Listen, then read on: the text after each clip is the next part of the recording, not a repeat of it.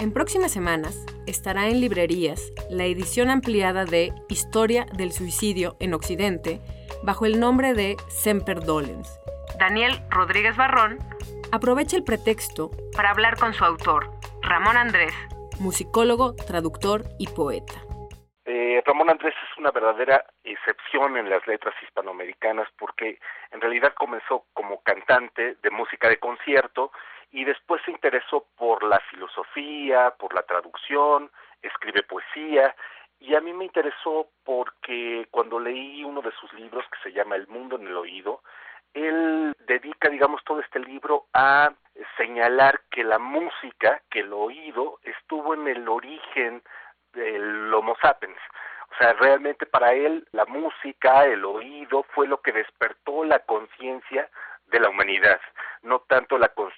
de armas, no tanto la alimentación, no tanto que fueran homínidos y que se pararan en dos piernas, sino el sonido y el miedo, porque dice que el sonido es, es conductor del miedo, eh, porque oímos los rayos, porque, porque de ahí viene nuestra percepción prácticamente de todo lo que nos rodea, dice, bueno, es que el oído en realidad despertó verdaderamente la conciencia y eso me hizo querer entrevistarlo. ¿Cómo, cómo tratar de hacer un nuevo desarrollo de la historia de la humanidad a partir de eh, el oído. Hablamos no solo de música, porque por supuesto es, es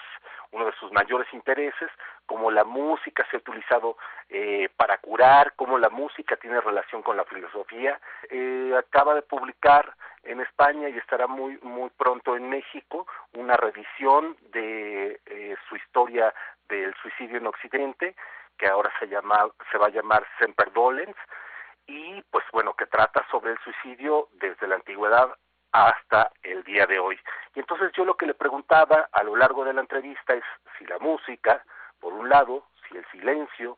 y si el suicidio son formas de evadirse, digamos, de la concepción del Estado y, y de convertirse en un individuo libre. Él me decía en la entrevista que la música sí, que el silencio, que el retiro funcionaban como parte de, la libertad, pero me dice al final de la entrevista que el suicidio no, que el suicidio le parece que es al contrario, como obedecer y darle la razón al mundo.